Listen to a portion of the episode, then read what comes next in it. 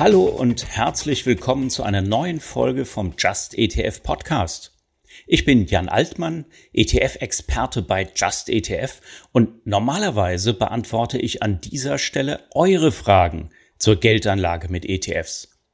Aber diese Folge ist etwas anders. Eine ganz besondere, zumindest für mich, denn es wird meine letzte Podcast-Folge für Just ETF sein. Warum? Ich habe mich nach vier Jahren als ETF-Experte bei Just ETF entschlossen, ab September ein neues Kapitel in meiner Karriere aufzuschlagen. Aber keine Sorge, es wird nur eine kleine Pause bei den Just ETF Podcasts geben. Neue Folgen kommen dann im Oktober. Worum geht es dann heute? Da ein Abschied immer auch ein Blick zurück ist, geht es heute um die ETF-Revolution in Deutschland und somit um die Antwort auf die Frage, wie und warum ETFs inzwischen in der Geldanlage eine so große Bedeutung erreicht haben. Dabei ist auch meine eigene Geschichte eng mit ETFs verwoben. Starten wir bei Just ETF. Bei Just ETF arbeiten wir ja schon lange daran, euch von den Vorteilen des Investierens in Eigenregie mit ETFs zu überzeugen. Hat das gefruchtet? Ich würde sagen, ja, unbedingt. Denn nicht nur wir alleine setzen uns dafür ein. Von YouTubern und Instagramlern bis hin zu Banken und Brokern gibt es etliche Mitstreiter mit ähnlicher Mission. Das Ergebnis, in Deutschland gibt es inzwischen über vier Millionen ETF-Sparpläne. Online-Broker wie Scalable oder Trade Republic haben das in den letzten drei Jahren stark gefördert. ETF-Sparen ist inzwischen für fast alle ETFs ohne Ausführungsgebühren und ab einer Mindestsparrate von nur einem Euro möglich. Zwar geht nicht jeder der 16 in Deutschland verfügbaren Broker so weit, der ein oder andere zieht aber immer wieder nach im Kampf um neue Kunden.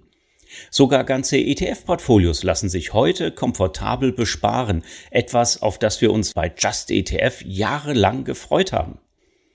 Ähnlich Erfreuliches lässt sich auch von den Handelsgebühren berichten.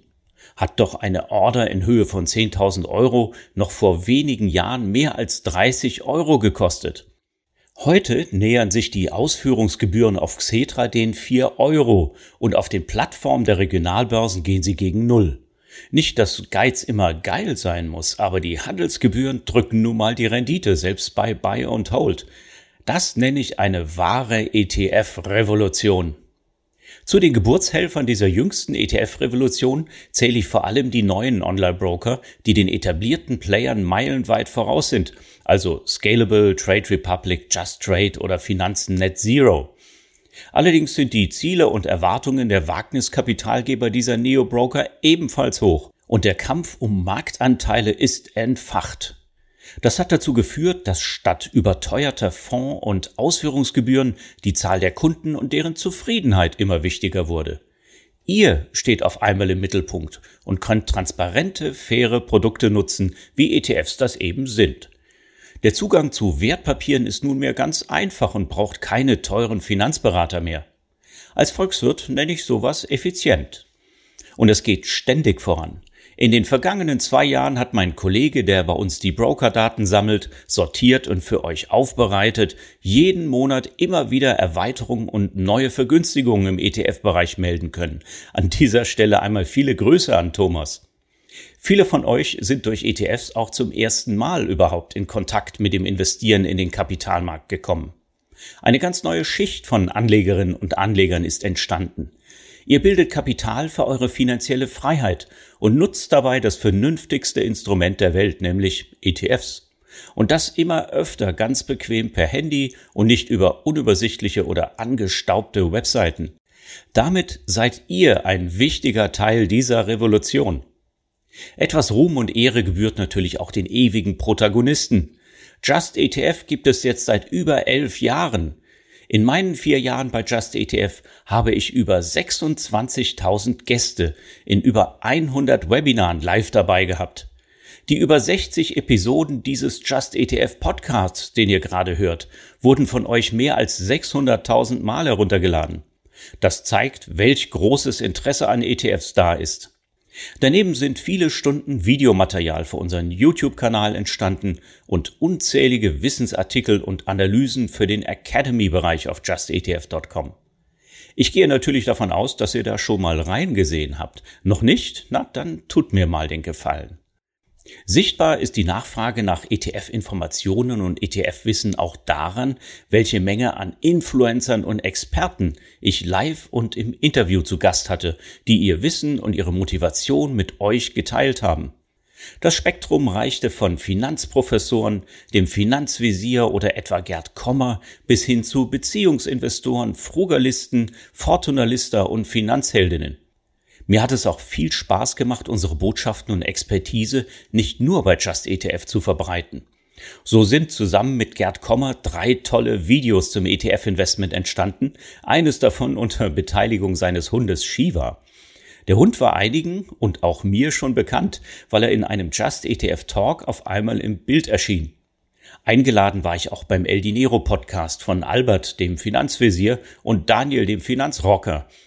Zusammen haben wir die erfolgreichste Folge des Jahres produziert. Es ging darum, ob ETFs inzwischen eine Gefahr darstellen und wieso das nicht der Fall ist. Bei Teaching Finance war ich sogar vor Ort im brandneuen Studio zu Aufnahmen, die sicher noch auf dem stark verbreiteten TikTok-Kanal Verbreitung finden. Auch Handelsblatt Today hat mich in ihrem Podcast als Experten gerne zitiert und interviewt.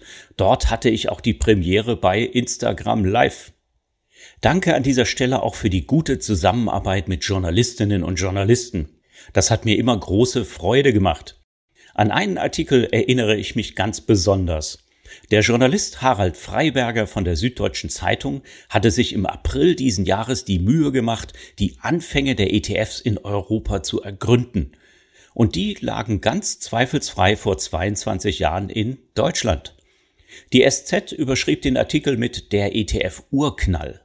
Ich komme auch im Artikel vor, weil ich seinerzeit das ETF-Handelssegment bei der deutschen Börse inklusive aller Regeln und Pflichten für Marktteilnehmer und Emittenten geschaffen habe. Und damit kommen wir auch zu meiner weiter zurückliegenden Vergangenheit, die eng mit dem Start von ETFs in Deutschland verknüpft ist.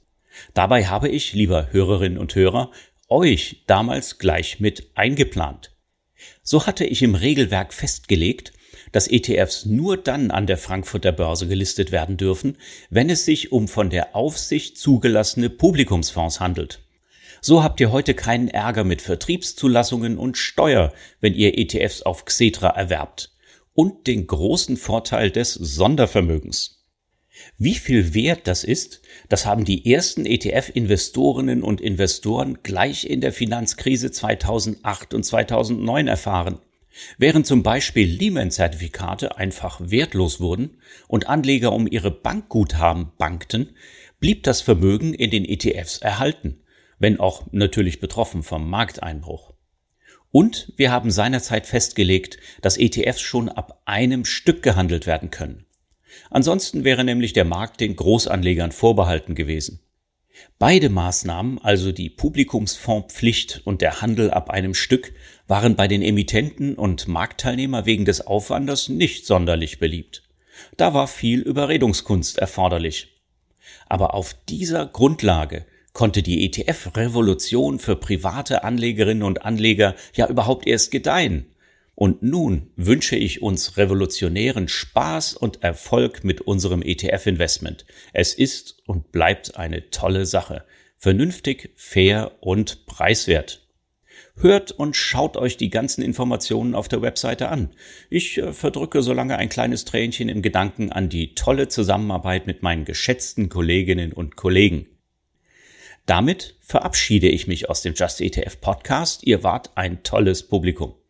Im Oktober geht's dann weiter mit neuen Folgen. Alles Gute für euch.